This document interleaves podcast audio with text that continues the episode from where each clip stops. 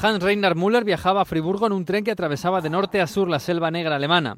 Era el director artístico del teatro de la ciudad. Al subir al tren y tomar asiento, su pulso se aceleró al ver a su compañero de vagón. Martin Heidegger, el mayor filósofo del siglo, ya mayor, ya caído de sus simpatías por el nazismo, viajaba para dar una conferencia. Müller, nervioso, trató de entretener al filósofo con una conversación sobre literatura, pero Heidegger respondía con monosílabos. No sabía el director cuánto odiaba este el teatro. Así que la charla giró y giró hacia el mundo de la televisión que Müller conocía y que fascinaba a Heidegger.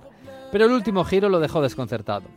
Heidegger empezó a hablar de fútbol, de un chico de 20 años que ya llamaba la atención de todos en un Bayern de Múnich recién ascendido a la primera categoría. Se llamaba Franz Beckenbauer y estaba a punto de cambiarlo todo.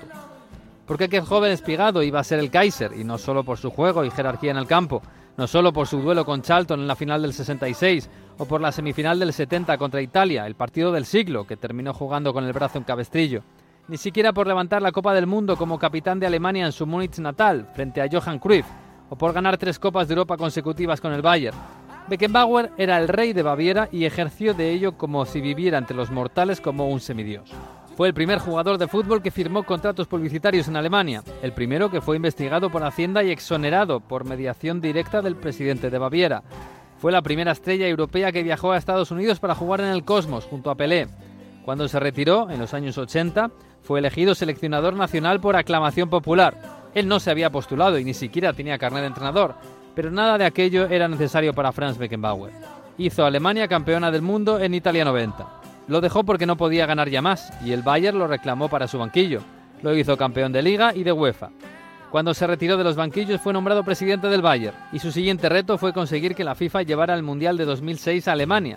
Lo logró, claro. A sus 63 años dejó la presidencia del Bayern y la vicepresidencia de la Federación Alemana. Era el momento de retirarse. Ambas instituciones lo nombraron presidente de honor. Pero para entonces el Kaiser ya había empezado su caída. La Fiscalía de Suiza lo investigó por corrupción en la concesión del Mundial y poco a poco fue desapareciendo de la vida pública en la que tan presente había estado siempre. En 2022 no pudo viajar a Brasil para asistir al funeral de su amigo Pelé. Poco antes había sufrido un infarto ocular que lo dejó sin visión de un ojo. Su mujer Heidi tuvo que hacer de portavoz de la familia hasta el anuncio de su muerte esta misma semana. El próximo viernes tendrá un funeral casi de Estado, el más grande de la historia de Alemania, con 90.000 personas presentes en el estadio del Bayern, allí donde deslumbró a todo alemán que pasó por la segunda mitad del siglo XX, incluido al anciano huraño de Martin Heidegger.